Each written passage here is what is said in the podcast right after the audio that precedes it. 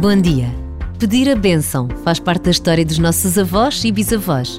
Uma tradição que ainda se conta em muitas refeições partilhadas à volta da mesa de família. Mas invocar a bênção de Deus é trazer às nossas vidas a dimensão do divino, uma dimensão que cruza a história da humanidade. Ou dito de uma forma mais simples, é trazer o céu à terra. Em Fátima, terra abençoada, hoje é dia de chegada de milhares de peregrinos. Cansados e felizes, ajoelham-se aos pés da Mãe. Que Maria nos abençoe neste dia que começa e todos os dias das nossas vidas.